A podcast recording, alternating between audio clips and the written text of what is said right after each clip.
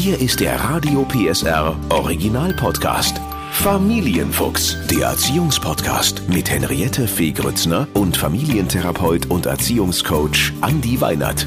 Heute, ich bin da mal weg, wenn das Kind längere Zeit weg ist. Wenn unser Kind mal eine Woche bei Oma und Opa ist, dann ist das ja überschaubar. Aber was, wenn unser Kind mal mehrere Wochen ins Ferien- oder Trainingscamp fährt oder sogar ein Auslandsjahr macht und wir nichts mehr hören? Wenn das Kind längere Zeit weg ist, Tipps fürs Kind, aber vor allem für uns Eltern hat wie immer unser Familiencoach Andi Weinert. Hallo Henriette. Hallo Andi. Sag mal, warst du mal längere Zeit von zu Hause weg? Zum Beispiel im Ausland? Hast du ein Auslandsjahr gemacht? Also ich wurde von meinen Eltern regelmäßig verschifft. Also ich kann mich dann erinnern, Ferienlager drei Wochen im Sommer war die Regel und tatsächlich dann auch im Studium war ich mal ein halbes Jahr im Ausland in den USA und habe auch immer mal andere Städte bewohnt. Aber das ging immer recht gut. Also ich wurde immer als Kind schon sehr zur Selbstständigkeit erzogen, also dass ich das jetzt auch als Elternteil gut weitergeben kann. Also wie war das so? Hast du viel Kontakt gehabt zu deinen Eltern oder waren die okay damit, dass vielleicht einmal die Woche eine Brieftaube kam? Ich wollte gerade sagen, bei mir kam das ja noch so ein bisschen aus anderen Zeiten. Das war tatsächlich, bevor es Mobilfunktelefone auch gab. Das heißt also im Ferienlager gab es dann immer klassisch einmal die Woche einen Brief von Oma und Opa und einen von ähm, den Eltern. Mhm. Ich selber habe auch versucht, Karten zu schreiben. Die gibt es heute zum Teil noch. Ich Schön. war damals nicht so mitteilungsbedürftig. Aber tatsächlich war das so, dass ich die Zeit eigentlich auch äh, sehr genossen habe. Und dann, ähm, als ich älter geworden bin, kamen ja dann auch die Mobilfunktelefone auf und dann hat man tatsächlich anlassbezogen ähm, miteinander telefoniert. Also weil so Pflichttermine, wie das äh, manche auch so machen, dass man als Ritual hat, dass man einmal am Wochenende telefoniert, das ist bei uns tatsächlich in der Familie so muss auch ein Stück weit sagen, Gott sei Dank nicht aufgekommen. Aber das ist schon ein bisschen Fluch und Segen heutzutage. Ich kann mich auch erinnern, damals, ne, diese typische Postkarte, ich weiß, was du meinst, wo drauf steht, mir geht es gut, liebe Grüße, Andi. Genau. Das Essen schmeckt das Essen gut. Schmeckt. genau. Und da kam man natürlich gar nicht in die Situation, dass man sich da jeden Tag meldet oder dass die, dass die Eltern sagen, hat die Nachricht noch gar nicht gelesen bei WhatsApp, was ist denn da los? Das war natürlich früher nicht so. Insofern haben wir jetzt äh, eine spannende Folge vor uns mit genau diesem Thema. Ein längerer Aufenthalt steht an. Vielleicht fangen wir auch ganz vorne an. Wie bereite ich denn das Kind darauf vor? Wahrscheinlich schon mal damit, dass es auf jeden Fall ein, ein Handy mit äh, Powerbank braucht. ja, und wahrscheinlich mindestens drei Ersatzladekabeln, genau. wenn mal eins verloren geht. Nee, Spaß beiseite.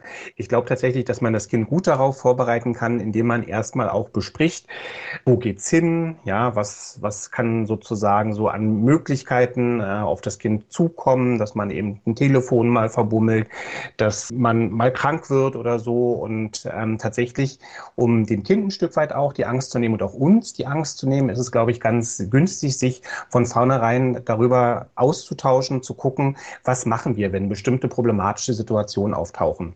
Damit das Kind gleich was an der Hand hat und nicht, wenn das Kind dann erst krank ist oder wenn mal das Telefon irgendwo in den See gefallen ist, ähm, das Kind dann erst überlegen muss, hoppla, was mache ich denn jetzt eigentlich, sondern dass man vorher mit dem Kind schon besprochen hat, also da gehst du dann entweder zu deinem Bezugs Betreuer. Mhm. Oder du äh, schreibst erstmal, wenn die Kinder älter sind, schreibst eine Mail, dass du uns kurz informierst. Oder wenn jetzt wirklich irgendwie Krankheit oder Heimweh oder sonst was auftritt, dann äh, lass uns auf jeden Fall erstmal telefonieren und wir gucken dann, wie wir mit der Situation umgehen. Genau, und du hast es gerade gesagt, mal gucken, wo es hingeht und was da auch passieren könnte. Man muss ja nicht alle Horrorszenarien sich ausmalen, aber wenn es nun nach, äh, keine Ahnung, äh, Costa Rica in den Dschungel geht, dann äh, sind natürlich äh, ne, Schlangenbisse, darauf, darüber muss man zumindest sprechen, ist ja was ganz anderes als Nordsee-Wahlsichtung. Weißt du, wie ich meine? Dass man da natürlich, genau. je nachdem, äh, was, was steht an, also das muss man schon besprechen und da kann man ja auch Dinge rechtzeitig vorbereiten. Richtig. Ne, und dann nicht alles kurz vorher, dann ist es nämlich zu viel und dann wissen wir, dann schalten die Kinder innerlich sowieso schon wieder ab. Ja, und ein Stück weit vielleicht auch in der Vorbereitung das Kind danach befragen, welchen Kontakt es sich denn von den Eltern auch wünscht. Ne? Also, mhm. weil ganz mhm. oft haben wir so diese Idee, ach ja, und ich melde mich dann einmal am Tag oder vielleicht sogar auch die Aufforderung, du meldest dich einmal am Tag. Und tatsächlich kann es auch eine gegenseitige Lernaufgabe sein, wenn das Kind sagt, du, ach, pff, du musst dich bei, also ich muss mich nicht jeden Tag bei euch melden, oder? Und das kann dann auch wirklich mal okay sein, dass man selber auch, ähm, ja, das ist ja zum Schluss jetzt was mit Vertrauen auch in die Fähigkeit Selbstständigkeiten des Kindes zu tun, dass man sich eben selber auch ein Stück weit dazu bringt zu sagen, hm, wenn mein Kind selber das Bedürfnis äußert, zu sagen, ich muss mich nicht jeden Tag melden, warum habe ich denn damit so große Schwierigkeiten? Und vielleicht geht es ja bei mir als Lernaufgabe auch darum, ein Stück weit das Loslassen an solchen Terminen oder an solchen Events auch zu üben. Und genau damit sind wir bei der nächsten Frage. Wie bereite ich mich denn darauf vor? Also äh, genau, du hast den ersten äh, Tipp jetzt schon gegeben, die Frage, wie viel Kontakt wollen wir denn haben, was stellst du dir vor? Und dann äh, ja, muss ich das ja auch irgendwie dann aushalten. Ne? Also ähm, trotzdem, wie, wie kann ich mich vorbereiten?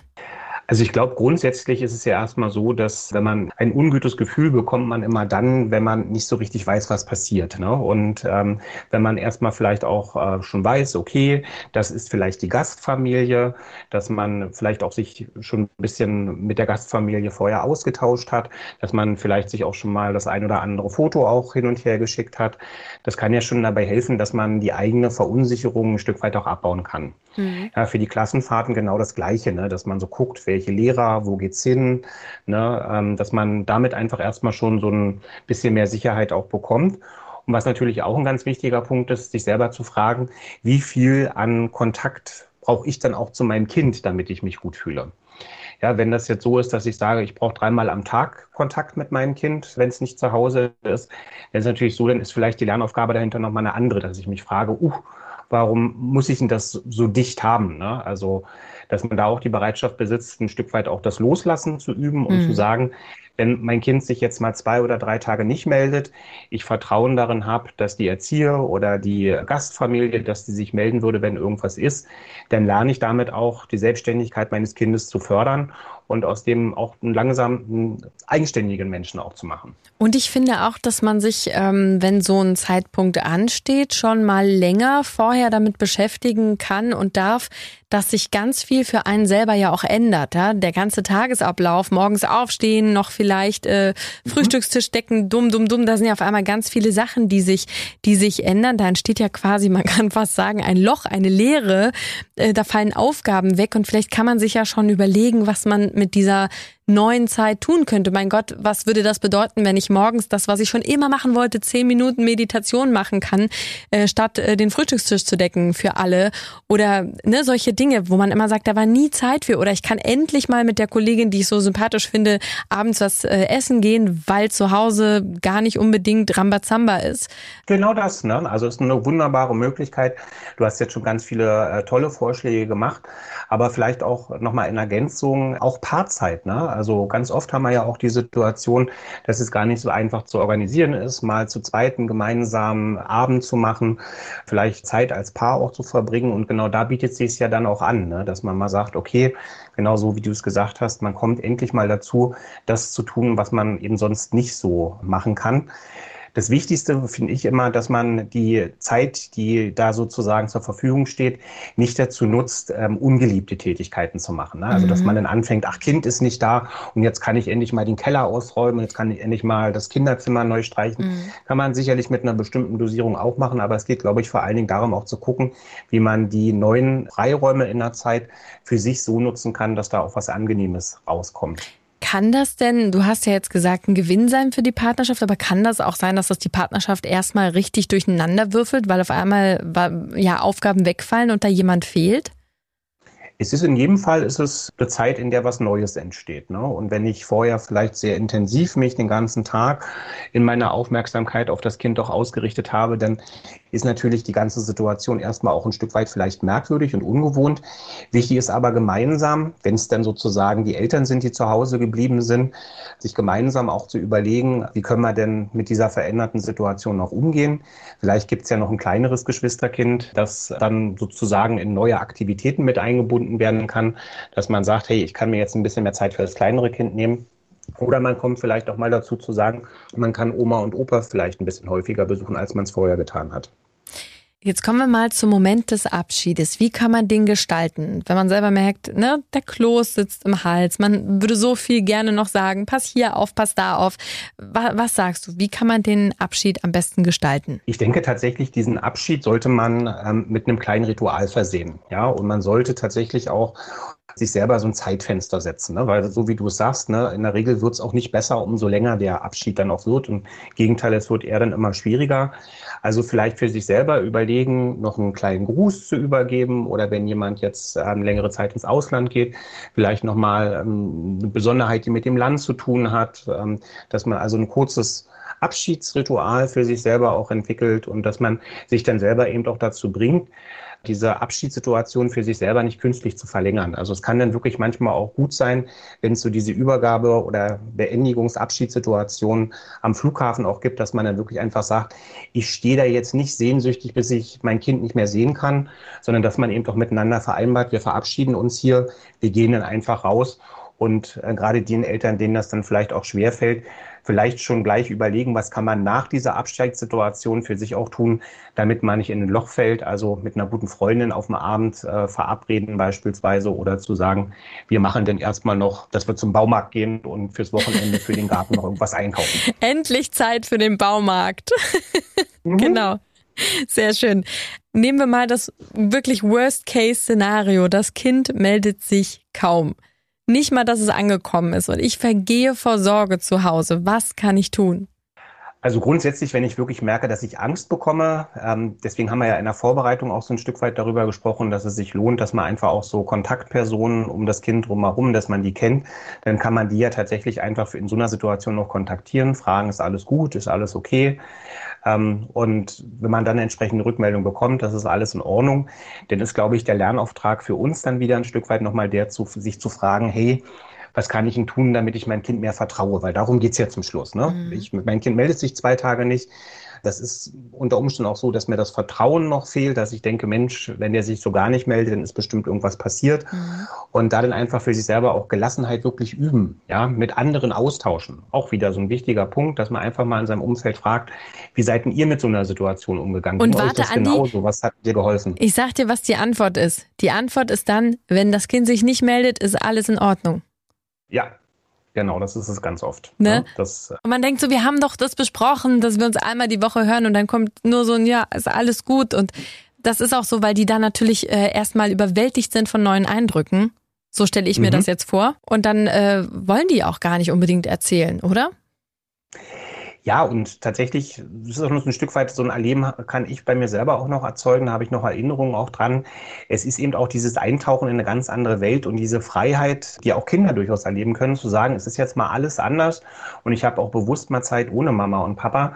Das kann auch eine ganz tolle Erfahrung für das Kind sein, die das Kind auch ein Stück weit genießt. Ne? Und ähm, diesem Genuss dem Kind dann abzusprechen und zu sagen, du ähm, kannst dich nur dann wohlfühlen, wenn du dich regelmäßig bei uns meldest, ist eigentlich ein bisschen schade. Also äh, genau so, wie du es gesagt hast. Ne? Wenn das Kind sich nicht meldet, ist in der Mehrzahl der Fälle auch fast alles in Ordnung und sonst würde sich ja vermutlich eh entweder jemand aus der Gastfamilie melden oder der Lehrer würde sich melden oder oder die Botschaft oder die Botschaft oder das Krankenhaus.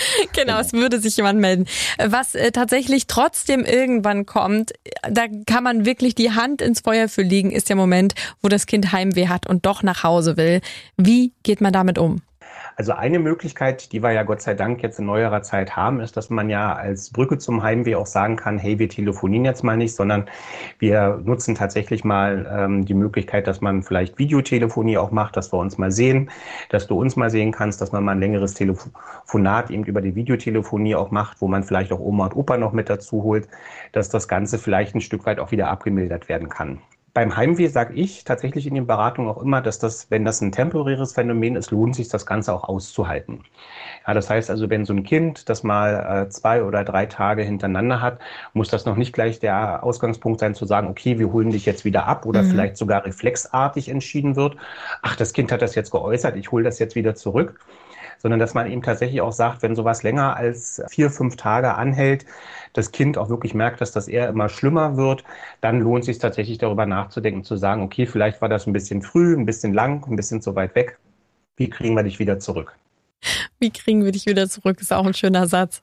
Ja, aber ich. Das ist ja zum Teil auch, wenn man längere Zeit weg ist, dann wirklich hat es ja auch mit Organisation eines Flugs bei Gastfamilien zu tun.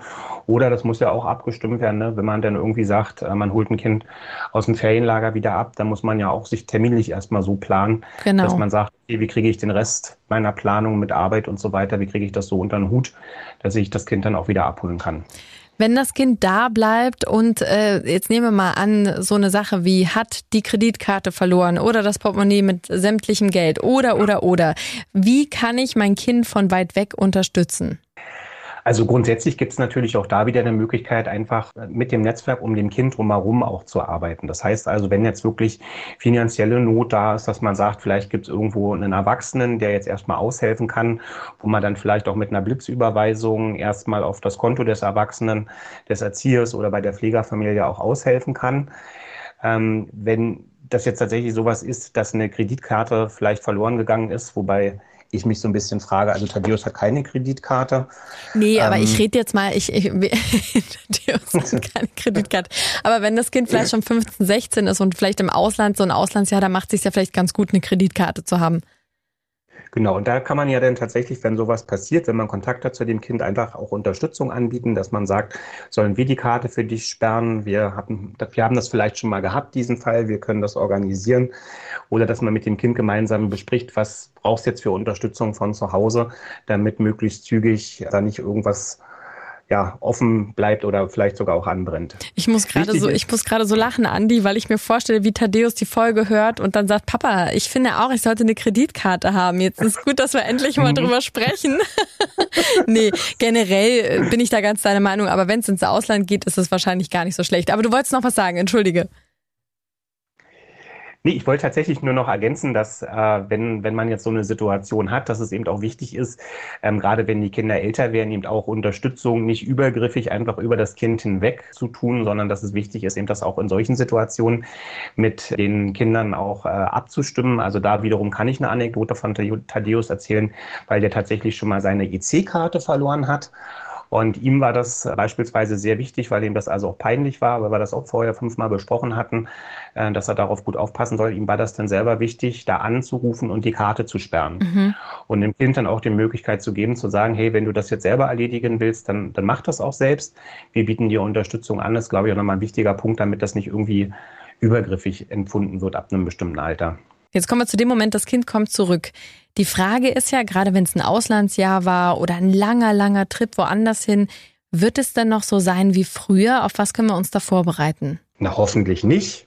Ja, hoffentlich ist es nicht so wie früher, weil das Kind natürlich mit diesen ganzen Eindrücken hoffentlich zu einer ganz, ganz anderen Person ein Stück weit auch geworden ist. Also ich will niemanden Angst machen, aber das Tolle daran ist ja, wenn ein Kind dann wirklich einfach auch eine längere Zeit mal außerhalb der Familie gelebt hat, dass es ganz, ganz viele Punkte in der Persönlichkeit vielleicht gab, wo das Kind auch selbstständiger geworden ist, nachgereift ist. Und äh, genau das gilt es ja jetzt gemeinsam miteinander zu entdecken. Nach der Willkommensparty vielleicht nicht gleich die Erwartungshaltung hat, ähm, alles wird wieder so sein wie vor dem Auslandsjahr, sondern dass man eben auch guckt, hey, wie hat sich mein Kind verändert, ist selbstständiger geworden, sind neue Interessen mit dazugekommen, ähm, hat es vielleicht auch Erfahrungen gemacht, von denen es mir berichten kann, die jetzt so aus der Ferne gar nicht berichtbar waren.